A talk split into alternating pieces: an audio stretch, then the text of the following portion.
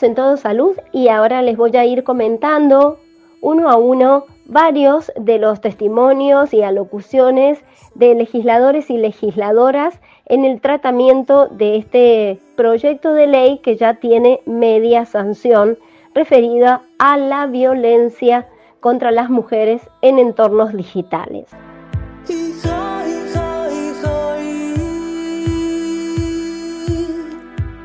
El primero en hablar fue el diputado del Frente de Todos, Pablo Carro, quien es el presidente de la Comisión de Comunicación e Informática. Él fundamentó la necesidad de aprobar la ley, entre otras razones, en que la violencia contra las mujeres en el mundo virtual puede ser tan real como en el analógico. Y puso como ejemplo que durante el debate por la ley de interrupción voluntaria del embarazo aumentaron exponencialmente los ataques a mujeres en redes sociales. Mientras estuvimos discutiendo en este Congreso la ley del aborto en la Argentina, este, hubo muchísima violencia digital contra las mujeres. Hay un estudio que hizo Amnistía Internacional en la Argentina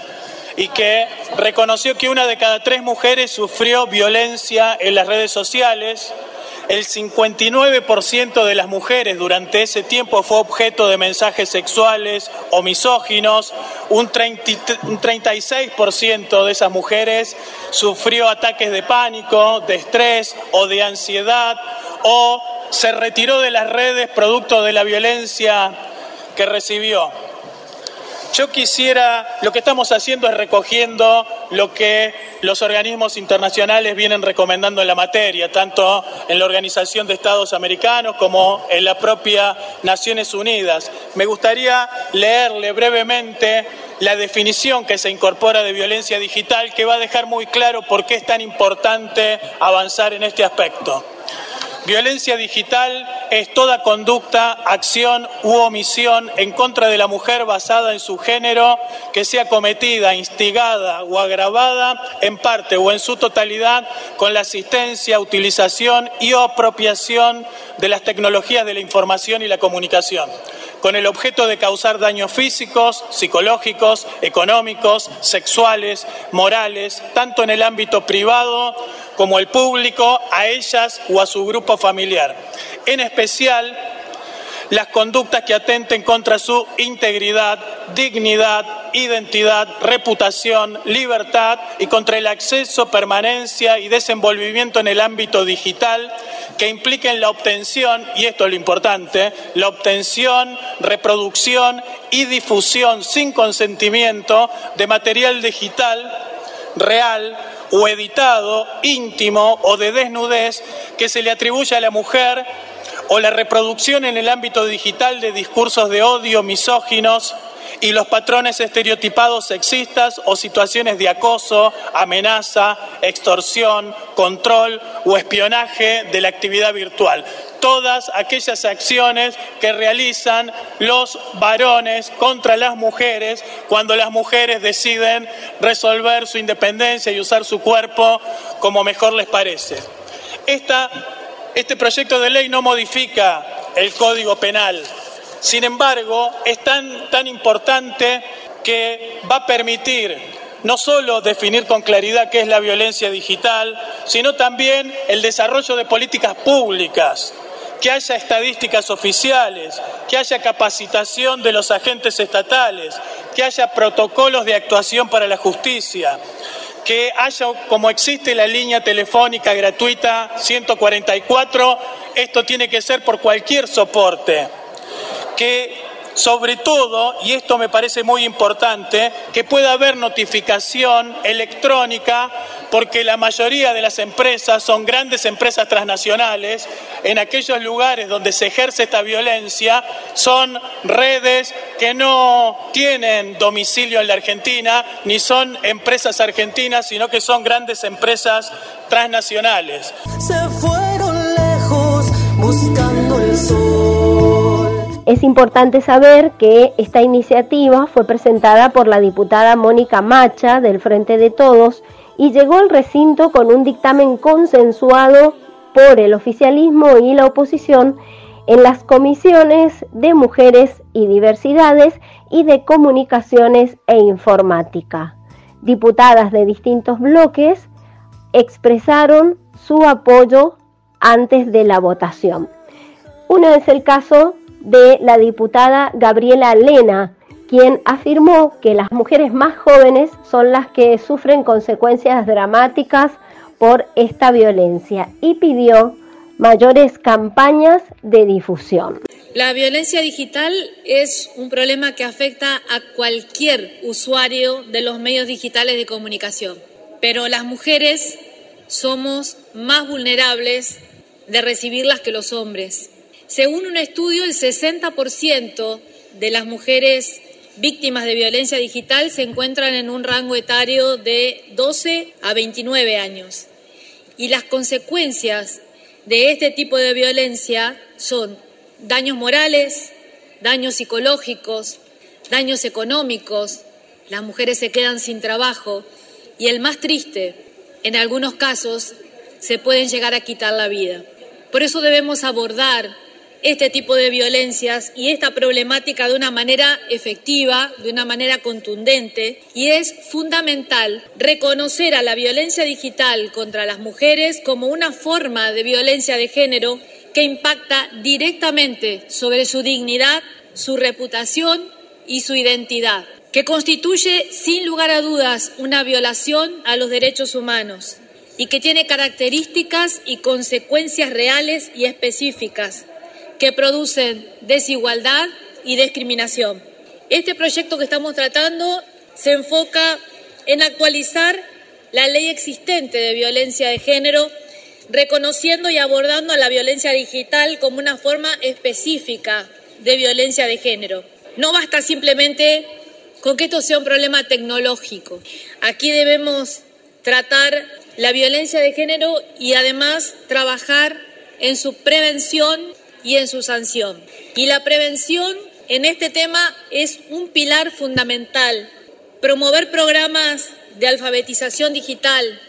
identificar las violencias digitales, enseñar buenas prácticas en el uso de las tecnologías. Estos temas se pueden abordar a través del sistema educativo, a través de la ley de educación sexual integral, de campañas. Necesitamos generar conciencia sobre enseñar a empoderar, a proteger la seguridad y la privacidad y a promover una cultura digital que sea más segura y respetuosa. Pero no es suficiente, nos falta una pata y tenemos que ir hacia ella. Necesitamos y nos queda pendiente la modificación del Código Penal para que estas conductas sean penalizadas y así lograr una verdadera protección. Mis hermanas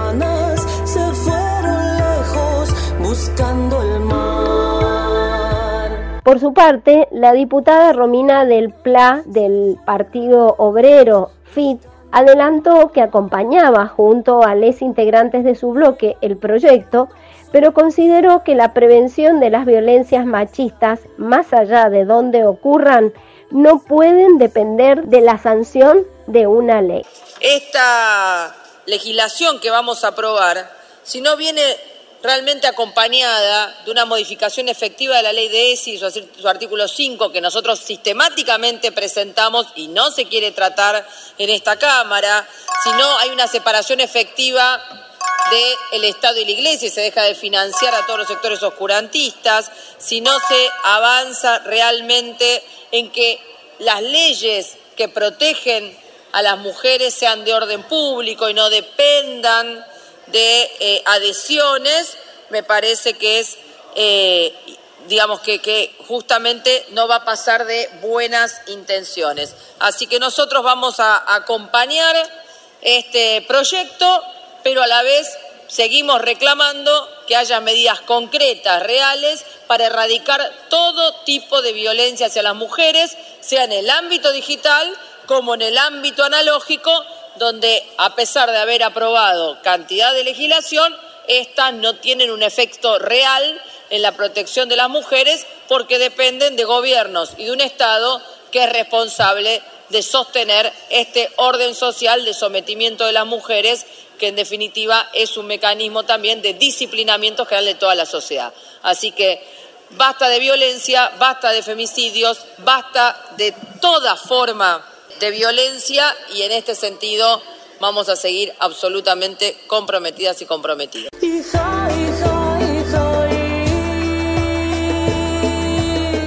A su turno, Dania Tabela, de Evolución Radical, contó que conoce muchas familias en las que las jóvenes se quitaron la vida o se tuvieron que ir de sus pueblos por la consecuencia de las distintas expresiones de la violencia digital. Lo primero, quiero destacar la importancia que tiene hoy para todas las mujeres que hoy estamos aquí presentes, pero fundamentalmente para todas las mujeres, niñas y adolescentes de nuestro país que son víctimas de los distintos tipos de violencia en este, en este paso, en este avance, en esto que yo he mencionado alguna vez, es una ley de época. Una ley de época porque tiene que ver con el crecimiento, como mencionaba la diputada preopinante, de, este tipo de violencias, de este tipo de acosos, de este tipo de, hostigamientos que ocurren a partir de los espacios digitales, de las redes sociales, del uso del Internet. Quiero destacar la importancia también que ha, que ha llevado a que logremos un proyecto unificado entre los distintos interbloques y reconocer fundamentalmente a la diputada mandato cumplido, Josefina Mendoza, y a la diputada Alejandra Martínez, quienes fueron quienes comenzaron con este debate hace ya algunos años en esta Cámara y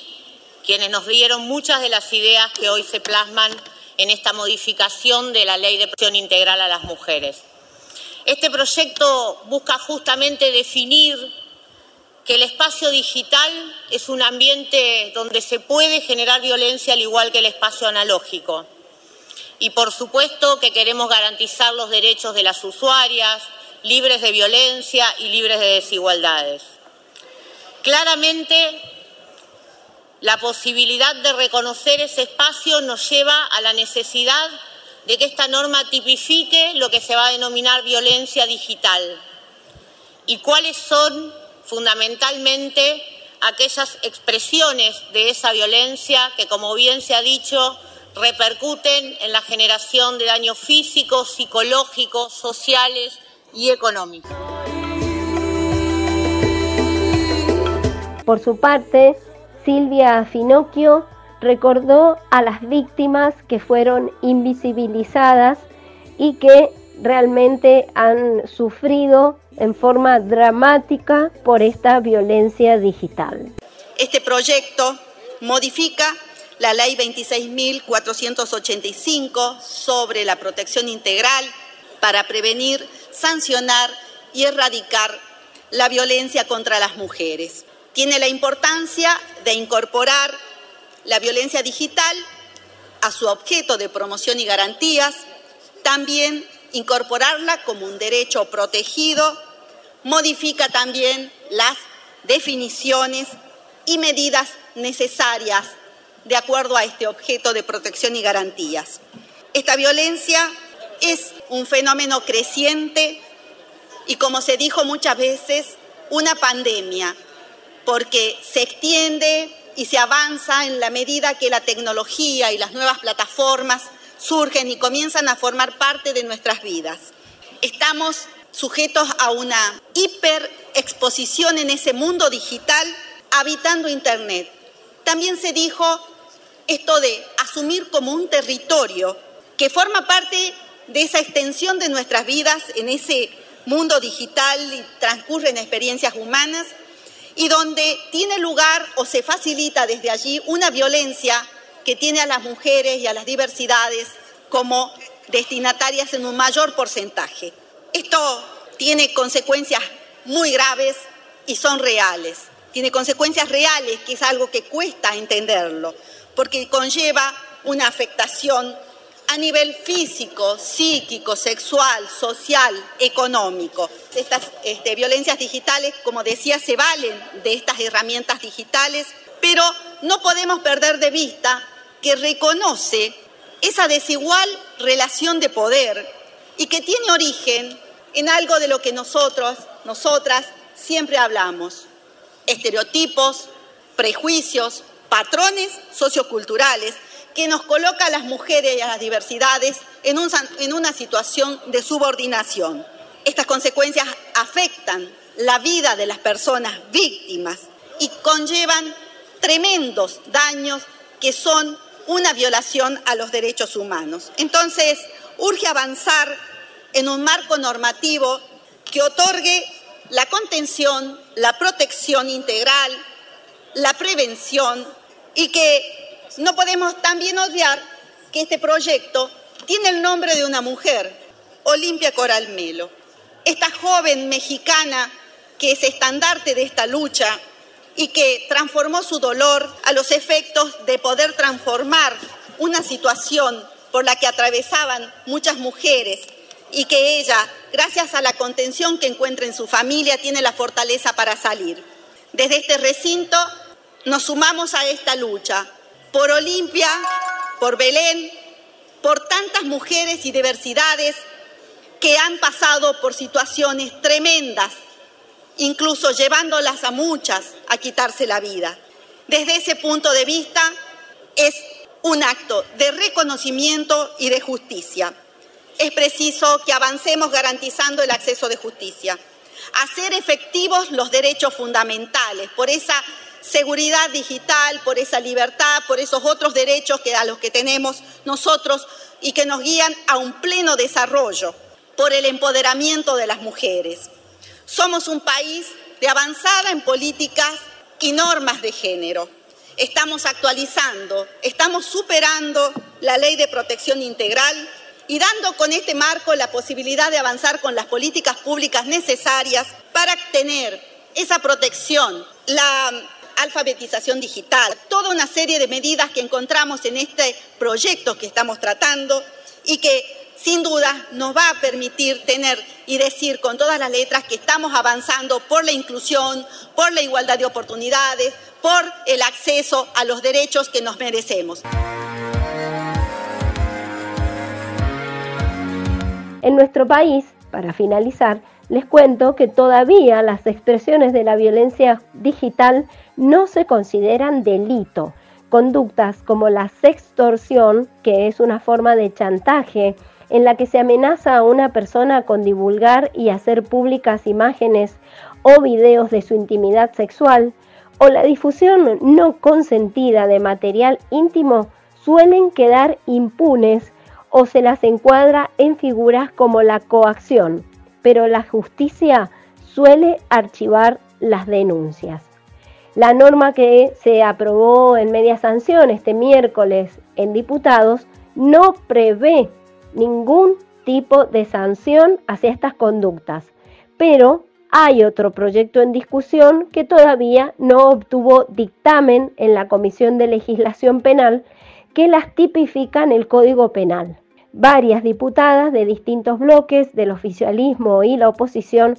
expresaron, como escuchamos durante el tratamiento de esta ley Olimpia, la necesidad de sancionar